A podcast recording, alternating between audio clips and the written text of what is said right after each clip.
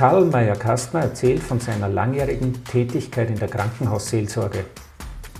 Einen ganz besonderen Blick richten wir in diesem Interview auf Situationen, in denen Eltern mit dem Verlust ihres Kindes konfrontiert sind. Was ist in solchen Situationen unterstützend und hilfreich? Trauern Männer anders als Frauen? Und wie geht er als Begleiter, als Seelsorger selber damit um, wenn er immer wieder mit so absolut schwer zu bewältigenden menschlichen Grenzsituationen konfrontiert wird? Tauchen Sie mit mir in der Folge ein in die Welt eines Krankenhausseelsorgers. Was Mann bewegt. Ein Podcast der katholischen Männerbewegung zu Themen, die Männer ansprechen.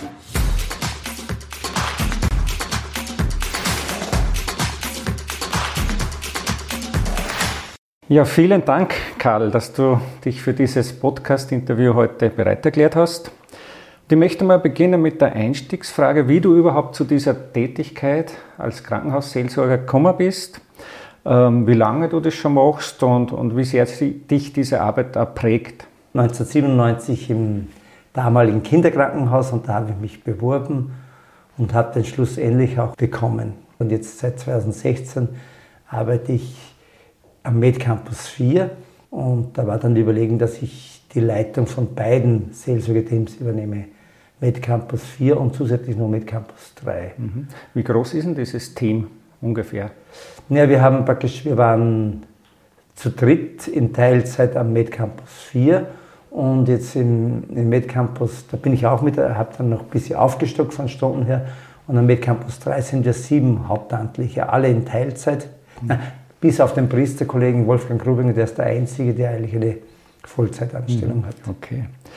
Ja, und was ist denn aus deiner Wahrnehmung jetzt so dieser dringlichste Bedarf, den du wahrnimmst bei den Patienten, Patientinnen? Kann man das überhaupt so sagen oder ist das so komplett unterschiedlich?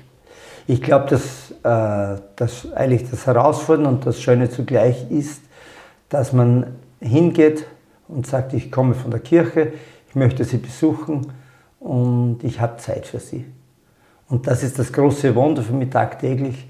Fast alle Menschen sagen, was wollen sie? Und dann habe ich mal zu meinem Mann gesagt, weil ein bisschen herberer Typ, habe gesagt, nix. Ja, äh, ich, ich habe Zeit für sie. Mhm. Und dann hat er gesagt, ja, dann setz dich her. Mhm. Und da sind wir in ein gutes Gespräch gekommen, hat er vieles erzählt aus seinem Leben. Und das, ist, das passiert immer wieder, dass äh, Menschen überrascht sind, dass da jemand kommt, ja, von welcher Pfarre kommt es? Nein, es gibt eine eigene Seelsorgestelle. Ich bin auch nur mit, mit einer gewissen Verpflichtung im UKH tätig. Da habe ich dann das Segment am, eher am Lebensende, so mit ein paar Stunden zusammen mhm. mit der Kollegin Elfi Kobelmüller. Das habe ich praktisch wirklich äh, verschiedene Aspekte, aber die Begegnung, das direkte Gespräch eigentlich, das ist die. Mhm. Das ganze Leben sozusagen genau. von, von allen Altersgruppen, genau. Und äh, ist es auch so, dass ähm, zum Beispiel Männer und Frauen unterschiedlich auf das Angebot reagieren? Wird das, ich fantasiere jetzt mal von Frauen vielleicht ein bisschen leichter oder? Oh, Eben nicht. Ne? Es, es gibt nein, es, weil es, ist, mhm. es, es, gibt, äh, ich habe sogar von, von äh, meiner Mütter erlebt, da habe ich gemerkt, die haben gesagt, Seelsorge, das ist ja völlig für, für sie ein anderer Stern. Mhm, mh. und, aber das ist ganz selten. Okay. Mhm. Also wirklich, aber auch Kinder, das verblüfft mich, wenn ich beispielsweise auf der chirurgischen Station, oft das sind auch schon Jugendliche äh, mit irgendwelchen Operationen und da sage ich, darf ich dich besuchen? Ich habe da Zeit. Ja, und dann erzählen sie erfrischend von, das berührt mich immer auch. Oder zum Beispiel ein, ein achtjähriger Bub, der war aus der Pfarrer vom Edi Rüttlin und sagt, Ma, und ich bin Ministrant und jetzt kommt die Karwoche.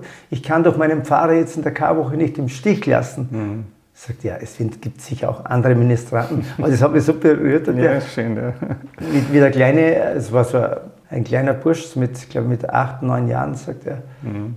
Und hat erzählt, was ihn da mhm. beschäftigt. Was ist denn das, was für euch Krankenhausseelsorger und Seelsorgerinnen so vielleicht die, die schwierigsten und herausforderndsten Situationen in eurer seelsorglichen Tätigkeit sind? Menschen mit einer sehr äh, gravierten Diagnose konfrontiert sind. Genau, das ist, habe ich im Gespräch erlebt, wo eine Frau wartet dann auf den Befund, äh, wie dramatisch dann der Befund ist. Und dieses da habe ich gemerkt, das, das hält sie fast nicht aus, hat sie gesagt, jetzt warten zu müssen ein paar Tage. Wie schlimm ist es oder wie, mhm. wie gut geht es mhm. aus? Mhm.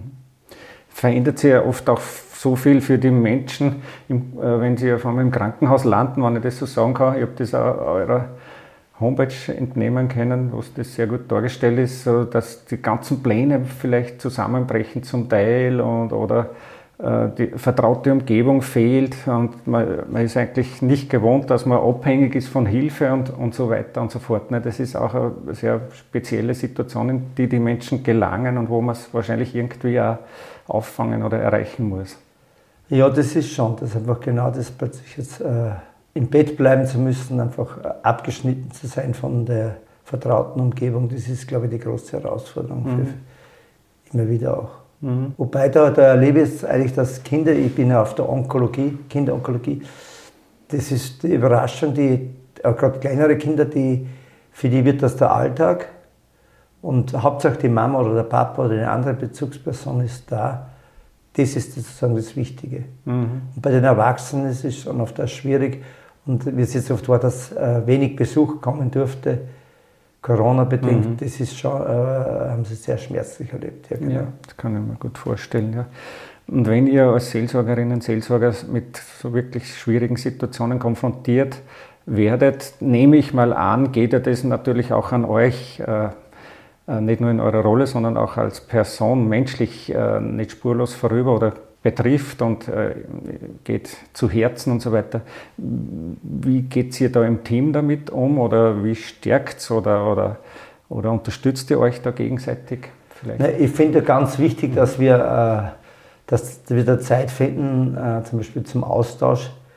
Äh, wir haben auch bei den Teambesprechungen das, dass zuerst einfach wirklich gibt es irgendwie persönlich was, äh, was er nur von einer Begegnung, von einem Ritual beschäftigt und dass man da gut erzählen kann, dass da der Raum dafür ist, das braucht schon, dass man einfach, oder wenn, wenn, wenn, wenn man weiß, man ist alleine, dass man zum Beispiel auch jemanden anrufen kann, zum Beispiel einen Kollegen, sagen wir, wie siehst du das? Oder das ist ganz wichtig, dieser Austausch, mhm. dieses gegenseitige Stärken.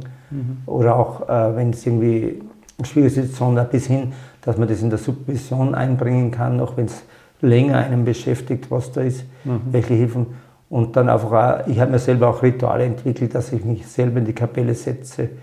Wir haben so eine schöne Gedenkstelle, wo man Schwimmkerzen anzünden kann mhm. und einfach das Gott überlasse. Dass man das auch übergeben kann, genau. Mhm. Und einfach sagt, ja, ich habe meinen Dienst getan äh, und ich bin dann auch an meine Grenze gekommen. Mhm. Und damit das wirklich auch wahrnimmt und, und äh, sich eingesteht.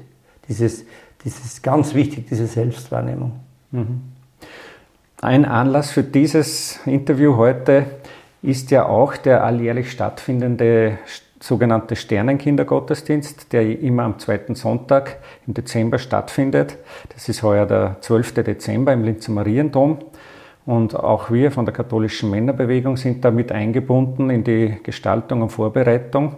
Vielleicht überhaupt zur Erklärung, als Sternenkinder werden ja Kinder bezeichnet, die vor, während oder nach der Geburt äh, versterben. Und eben in diesem ökumenischen Gottesdienst geht es dann um das Gedenken, besonders auch an diese Kinder, aber eingeladen sind überhaupt alle Eltern, die um ein verstorbenes Kind trauern.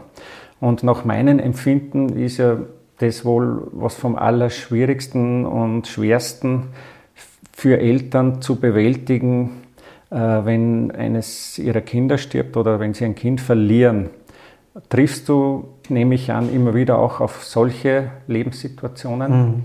Ja, das ist, das ist die große Herausforderung und äh, vielleicht als eine Vorbemerkung, äh, ich, ich, möchte erwähnen, dass praktisch, wir haben im MedCampus vier, also über 3000 Geburten mittlerweile, aber es sind auch äh, zwischen 500 und 600 äh, Verlusterfahrungen, also praktisch es wird nicht nur geboren, sondern es wird auch gleich äh, gestorben. Mhm. Auch der, im Bereich der Frauenklinik. Und das ist die große Herausforderung. Es ist schmerzlich für die Eltern. Es ist eine große Herausforderung auch fürs Personal, weil man auch so tagtäglich mit, äh, mit dieser Verlusterfahrung, mit dieser Begrenzung des Lebens konfrontiert wird. Es, die verschiedenen Berufsgruppen und ich, und ich erlebe da ein gutes Zusammenspielen, also praktisch eben, dass die Pflege, Medizin, äh, Psychologie, Seelsorge und andere Berufsgruppen einfach, dass man da sehr sensibel äh, umgeht, weil das ist, das ist sehr schmerzlich. Vieles wird ja auch von der Psychologie abgedeckt, aber es gibt Menschen, die dann einfach auch äh, im Glauben äh, Hilfe suchen und, und, und, dann auch die Seelsorge in Anspruch nehmen. Also angesichts der Zahlen, also wir, wir erreichen eigentlich nur eine, einen kleinen Teil, muss man ehrlicherweise sagen. Mhm. Und da ist aber ganz wichtig, dass wir einfach auch präsent sind, einfach diese Ohnmacht-Erfahrung aus, mit aushalten lernt und die betroffenen Mütter und Väter auch ermutigt, dass sie sich gegenseitig stützen, sich zuwenden und Hilfe. Und es gibt auch zum Beispiel Zoe und andere, es gibt Selbsthilfegruppen, äh, dass sie praktisch das dort überall sie Hilfe suchen. Mhm. Dass sie denen auch zum Beispiel äh, Hinweise geben könnt, wie sie nachher dann auch noch weiter begleitet werden können. Genau, Beispiel. genau. genau. Und ich stelle mir das ja vor, also das ist ja auch wirklich, wenn ich mir so den ganzen Prozess vor Augen führe, ne, wie du vorhin erwähnt hast, von der Diagnose, überhaupt einmal das Fassen, dass es diese Krankheit jetzt gibt, bis hin zum äh, Begleiten über die Tage, Wochen, Monate zum Tod hin, sage ich mal. Ne? Und dann wiederum die, die Situation, wo dann der Tod eingetreten ist und das Abschied nehmen. Also es sind sehr unterschiedliche Stationen, sage ich mal. Das geht von einem Tag auf den anderen. Das ist praktisch, dass man plötzlich irgendwie äh, komplett durch eine Untersuchung draufkommt, da gibt es gröbere Komplikationen. Das ist das eine und dann muss man abklären, ist das Kind überhaupt lebensfähig. Und das, das machen wir, wenn einfach äh, dass auch praktisch die Schwangerschaft beendet wird, weil es einfach äh, und da ist dann die Entscheidung, äh, ist es besser, sozusagen, das sagt, dass praktisch das den normalen Verlauf nimmt, dass das Kind dann im, dass plötzlich irgendwie einfach das Kind abgeht oder, oder und, und, und das ist eigentlich, oder man auch, das ist für mich auch sehr schmerzlich, auch wir erleben das immer wieder, dass, dass Mütter plötzlich draufkommen, irgendwie da stimmt was nicht, ich spüre mein Kind nicht mehr auch, auch in der 38. Woche haben wir es immer wieder erlebt. Und die kommen dann rein, es gibt keinen Herzton mhm. mehr. Also das, das Herz hat aufgehört zu schlagen. Und das geht dann von, das ist plötzlich, das ist, mhm. das, das ist Verstehe, das heißt sozusagen äh, ganz unterschiedlich von der Situation her. Ne? Ich habe jetzt eher so ein, die Onkologie oder ein krebskrankes Kind im, im, im Blick gehabt, aber natürlich im, beim Thema Schwangerschaft verdichtet sich sozusagen dieser ganze Prozess auf eigentlich sehr kurze Zeit, ne, wo man diese ganzen Stationen mhm. von dem, dass man merkt, da, da stimmt jetzt was nicht, bis zu der Entscheidung, die zu treffen ist und so weiter, dass das sehr, sehr schnell auch gehen kann. Ja. Und da ist dann oft so, dass, ich, dass praktisch die, die, die melden sich und bitten um Unterstützung. Das ist eigentlich äh, häufig auch für ein Ritual, zum Beispiel wenn das, das, das Kind tot zur Welt kommt, dass man wenigstens, manchen ist das wirklich ein Problem, dass das Kind dann nicht mehr getauft werden kann. Mhm. Und da ist sozusagen das ein Ritual entwickelt, dass man sagt, man, man macht eine Segensfeier mit einem, äh, einer Namensgebung sozusagen, dass man bewusst sagt, das, äh, das hat, konnte nicht äh, lebend zur Welt kommen, dass wenigstens irgendwie, und das ist ja lieber hilfreich, dass man die, dass die Eltern dann spüren, ja, das ist, vor allem auch den Leuten bewusst machen, dass das Kind in Gottes Hand ist. Kommt ihr von der Krankenhausseelsorge eigentlich nur dann sozusagen, wenn, wenn ihr von den Angehörigen angefordert werdet oder, oder wenn gebeten wird, dass da jemand kommt oder wird das auch vorgeschlagen vom Pflegepersonal oder ärztlichen Personal äh, den Betroffenen, ob sie eine solche Begleitung äh, wünschen? Es ist so dicht auf der Gönnbrenner Tal, dass das gut ist, wenn man äh, raufkommt und dann äh, Schwestern sagen, praktisch, die Frau hat jetzt praktisch da eine schwierige Diagnose bekommen, äh, dann da gezielt dort äh, das Gespräch anbietet. Oder hier ist äh, gerade eine Verlusterfahrung eingetreten und da gibt es eine gute Kooperation. Also bin sozusagen gefragt, wenn praktisch von den Frauen niemand im Haus ist. Mhm. Äh, wir haben das so ausgemacht, weil die, die sind Hauptansprechpersonen und ich komme nur, aber es, es, trifft mich auch immer wieder. Und das ist oft, es gibt Wochen, wo es gleich mehrere äh, so intensive äh, Gesprächsbegleitungen gibt und das mhm. ist schon sehr, sehr dicht und und ich habe großen Respekt vor der, vor dem Pflegeteam und vor den Ärzten. Wir, wir kommen dann auch nur zum Beispiel, es ist dann so, wenn Kinder äh, zur Welt kommen, also der MedCampus 4 ist ja ein sehr hochrangiges Kinderherzzentrum. Also ich würde mal sagen, wenn man es vom Fußball sagt, das ist Champions League. Mhm. Die, und da kommen aus, auch nicht nur aus Oberösterreich, sondern aus ganz Österreich, aus Bayern, aus Kroatien und wir haben sogar einmal jetzt eine Mutter gekommen, die hat einen, mit einem Herzfeld aus äh, Litauen. Mhm. Und da ist dann oft so, der, äh, da ist dann das Angebot, äh, dass das Kind getauft wird, in dieser, weil es so eine, zwischen Leben und Tod. Und da gibt es wirklich viele Heilungserfolge.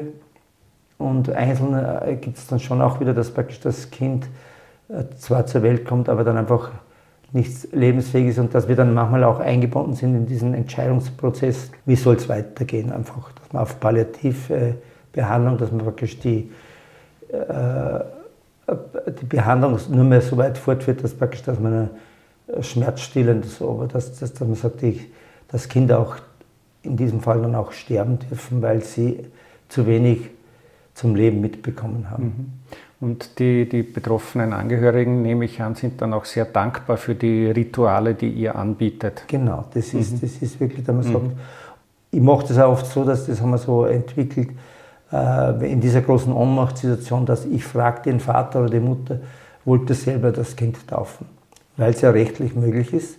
Taufe im Krankenhaus, darf jeder spenden. Mhm. Und habe das auch einem früheren Generalvikar gut ausgedeutscht, weil das für mich die pastorale äh, Hilfestellung da wichtig ist, als wir, ich sage einfach, und das habe ich schon erlebt, äh, dass das dann, manche sagen, nein, das kann ich mir nicht vorstellen, manche sagen, ah, das ist eine Möglichkeit, ja, ich unterstütze euch, wir sind unter uns und dass, dass auch die Eltern selber das schwerkranke Kind taufen. Mhm, schön, ja. Und dann ist ja die Anregung, dass man praktisch, und da gibt es auch, viele Pfarren machen das sehr gut, äh, dass man dann in der Pfarre die Rituale nachholen kann. Die Taufe ist schon gespendet sozusagen, aber es gibt dann eine eigene Feier, mhm. wo, wo Angehörige dabei sein können und wo die ausdeuteten Riten dann nachgeholt genau. werden. Ein Stück weit erfüllt diese Funktion, wenn ich das jetzt so nennen darf, ja auch dieser alljährlich stattfindende Sternenkindergottesdienst. Äh, als Männerorganisation interessiert uns natürlich immer auch besonders der Blick auf die Männer sozusagen. Äh, und da würde ich gerne dich noch fragen, wie deine Wahrnehmungen, Erfahrungen sind diesbezüglich gehen Männer anders mit so wirklich ganz schwierigen Lebenssituationen um als die Frauen? Oder brauchen Männer vielleicht auch etwas anderes als Frauen? Oder gibt es für die da in der Wahrnehmung keine Unterschiede? Es ist, äh, ich würde sagen, nicht auf, auf, Männer reduzieren, sondern es ist einfach äh, eine unterschiedliche, äh, je nach Lebensprägung, äh, äh, jeder Mensch trauert anders oder ich habe, äh, um, um, dieses Klischee ein bisschen aufzubrechen, ich habe sehr sensible Männer erlebt, die äh, auch weinen konnten, die Trauer zulassen konnten. Und ich habe äh, durch diesen Schock der Verlusterfahrungen Frauen erlebt, die erst Zeit gebraucht haben, mhm. praktisch das, das, das die Trauer zuzulassen. Also wichtig ist, dass man einfach äh, mit Respekt herangeht und, und, und äh, immer wieder im, im, Auge hält, jeder Mensch ist, ein, ist auch in, de, in diesen in dieser herausfordernden Situation unterschiedlich. Mhm. Und, äh, und das zu respektieren oder im Gegenteil als, auch als Schatz, dass das unterschiedlich ist und, und die Ermutigung ist praktisch, diese, dass diese Trauer zu teilen, ins Gespräch zu kommen, einfach die Not, da äh, praktisch Katalysator zu sein, dass, dass, die, dass die beiden äh, in, in, ins Gespräch kommen oder, oder das, das aushalten, dass der Partner ich habe das so berührend erlebt, praktisch bei einer Verabschiedung von Zwillingen, wo, wo die Mutter dann gesagt hat, ja, äh, weil da wollte der Vater noch im Verabschiedungsraum allein bei den Zwillingen bleiben und die, die Mutter und ich sind hinausgegangen und dann hat die Mutter heraus und gesagt, ja, das ist, dass er ähnlich gut weinen kann, mhm. weil er, er meint, er muss stark sein und, da, äh, und, und, das ist für mich sehr berührend und ich, ich baue das im Ritual ein, ich habe das eigentlich durch durch, auch durch Eltern gelernt, wo bei, einem, bei einer Taufhandlung haben sie sich gegenseitig gesegnet. Und dann das mache ich, baue ich mir bewusst ein, dass ich einfach auch das im Ritual, wenn, auch bei Verabschiedungsfeiern, dass ich irgendwie entweder gleich oder zuerst oder am Abschluss, dass die beiden einander mit Weihwasser ein Kreuz auf die Stirn zeigen. Und diese Ermutigung, dass praktisch mhm. sie sich wieder zuwenden und sich mhm. gegenseitig erleben. Und das erlebe ich als, als, sehr berührend, wo ich dann merke, was, dass diese Zuwendung im wörtlichen Sinn, dass sie einander zuwenden, auch in der Trauer, weil oft das ist, das ist so, dass man einfach mhm. äh, irgendwie äh, blockiert ist oder ich habe es selber erlebt, wie, wie die Mitteilung bekommen hat, dass mein Vater äh, sterbend ist, weil er äh, onkologisch, dass es einfach keine Hilfe mehr gibt. Ich, ich, ich konnte nicht einmal weinen. Mhm. Nach dieser Mitteilung. Es hat eine Zeit gedauert, dass ich einfach. Äh, und äh, man, man spürt einfach eine Leere, eine Ohnmacht. Und das ist, glaube ich, das ist unser Dienst, ist, dass man sagt, dass man damit das ein Stück wieder aushält. Und da ist mein großer Appell auch an, äh, an, an, zum Beispiel auch an Männer, wenn sie miterleben, dass ein Freund oder so eine Verlusterfahrung, dass man einfach auch diese Ohnmacht aushält. Mhm. Ratschläge lässt, weil ich habe einen Kollegen, der Norbert Wolkers davor gesagt, Ratschläge sind auch Schläge. Mhm. Mhm. Eher fragen, was brauchst du? Mhm. Wenn, es, wenn ich dir so zuhöre, weil ich habe jetzt beim Zuhören mir gedacht, ma, es ist ja so schwierig in solchen Situationen die richtigen Worte zu finden oder vielleicht sogar überhaupt Worte zu finden und wie wertvoll und wichtig es ist, wenn es andere Zeichen oder Gesten oder Rituale gibt, wo einfach Zuwendung und, und Nähe und Gehalten und Aufgefangensein spürbar wird. Genau. Mhm. Und man kann ja sagen, ich, ich bin jetzt da völlig perplex. Ich, ich kann da nichts sagen. Mhm. Diese Sprachlosigkeit, das verbalisieren. Mhm. Zu sagen, das fällt mir auch schwer, ich, ich, ich komme da nicht zurecht. Äh, und, und, und, und einfach das Aushalten, einfach dieser dieser Zumutung des mhm. Lebens. Mhm. Und, und es gibt so, äh, ich habe eine ganze Liste von also schlimmen äh, Äußerungen, das, zum Glück wird es weniger. Man, eine der schlimmsten ist, wenn man, wenn, wenn, wenn man sagt zu einer jungen Frau, ah, du, du kannst eh noch mehrere Kinder bekommen. Mhm. Das ist so kränkend und verletzend, weil jetzt ist ein, hat man eine Verlusterfahrung. Mhm. Und jetzt ist die Not groß. Und da ist wirklich mein Appell einfach, lieber zu schweigen, als wir irgendwie so. Äh, das ist ein Ausdruck der ich weiß, das ist ein Ausdruck der Hilflosigkeit. Aber dann sollte man sagen, ja, dann desthematisieren und sagen, aber ja nicht äh, irgendwelche da so äh, äh unpassende Bemerkungen ja. machen. Ich muss leider schon wieder ein bisschen auf die Zeit schauen, aber zwei Fragen möchte ich dir doch unbedingt noch kurz stellen. Die erste ist, so gibt es äh, eigentlich von eurem Seelsorgsangebot, geht das auch über den Krankenhauskontext hinaus, beziehungsweise kommen die Menschen manchmal wieder zu einem Begleitgespräch oder gibt es da länger währende Kontakte auch? Nein, es, es sind mehrere Sachen. Wir haben Im Einzelfall kommen äh, sicher auch, weil sie oft äh, wieder äh, bei uns äh, am Gespräch suchen. Das andere ist, dass wir einfach, wir haben jährlich auch im, im MedCampus 4 eine, eine Gedenkfeier für die im letzten Jahr früh verstorbenen Kinder, wo, wo, wo wir ein Angebot einfach, wo Leute zusammenkommen mhm. und dann der Verweis auf Zoe wo, äh, und andere äh, Beratungseinrichtungen, Selbsthilfegruppen, das legen wir alles auf, dass man sagen, dass man die Leute ermutigt, dass sie sich dort, wo sie sind, mhm. Hilfe suchen. Ja. Und eigentlich für mich eigentlich dann wieder, wir haben eh genug äh, Herausforderungen mit den Menschen, die was konkret jetzt da sind. Und es ist auch so, dass eigentlich viele ja nicht mehr an diesen Ort der Trauer, des Schmerzes zurückkehren wollen. Ja. Und da machen wir noch zweimal, es gibt ja für die, das ist vielleicht wichtig zu erwähnen, es gibt ein Kindergrab, das haben wir seit 2006, äh, das war auch äh, ein Tabu ist da aufgebrochen worden, dass praktisch die auch bestattet werden können.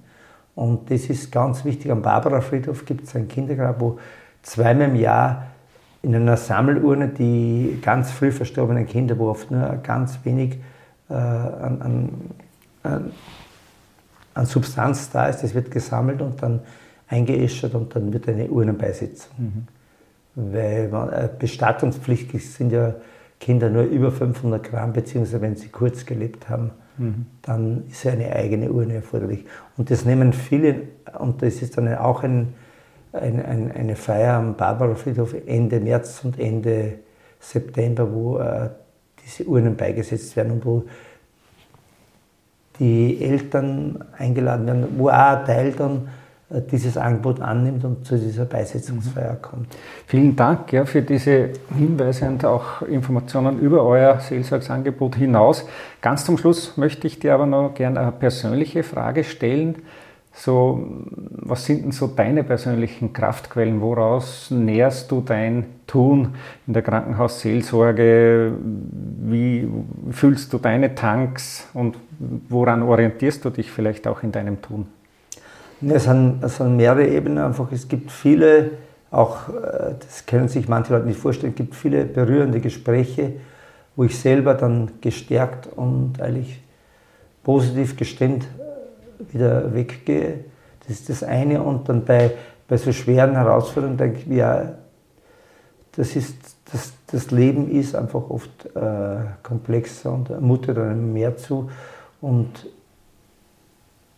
und dass ich das einfach auch so äh, Gott überlasse. Er mutet uns das zu und, ich, äh, und, und dass man auch die, die, die Eltern einfach Gott anvertraut. Und, mhm. und dann ich sage, ja, ich, und das andere, dass ich jetzt selber auch schaue, dass ich einfach auch regelmäßig äh, äh, Zeit zum Gebet mir suche. Also ich, ich habe den die Schweigeexerzitien beim Franz Jalic kennengelernt, also wo das für mich eine Form ist, die mir sehr äh, anspricht, wo das mit dem Jesusgebet. Und das ist, ich brauche, und die, eigentlich eine Schule des Lebens, eigentlich diese Achtsamkeit im Tag, dass, dass das Leben immer mehr auch zum Gebet wird. Mhm. Dass ich eigentlich denke, man, zum Beispiel, wenn ich, wenn ich hinter dir hinausschaue, einfach diese, die Herbstblätter sehe, und so kann ich wieder sagen, Gott, ich danke dir für diese Schönheit der Schöpfung.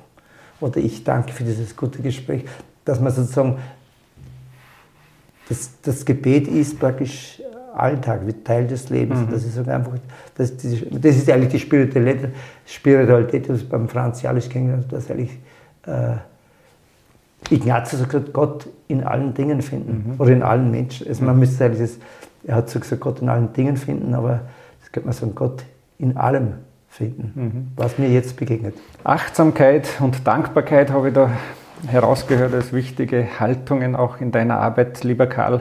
Vielen Dank für die spannenden und bewegenden Einblicke in, die, in deine Arbeit als Krankenhausseelsorger, auch in dem, wie du das persönlich äh, sozusagen ja, trägst und, und wie du das angehst, auch deine Tätigkeit.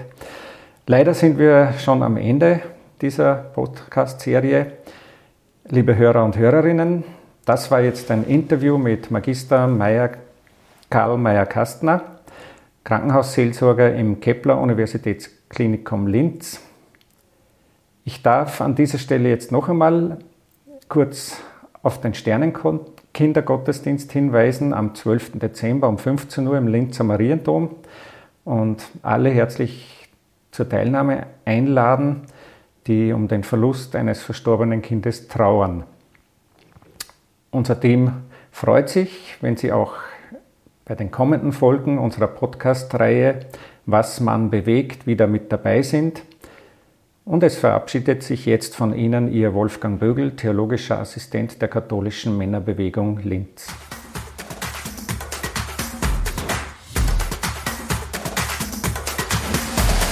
Danke fürs Zuhören. Bis zur nächsten Folge Was man bewegt euer KMB Podcast Team.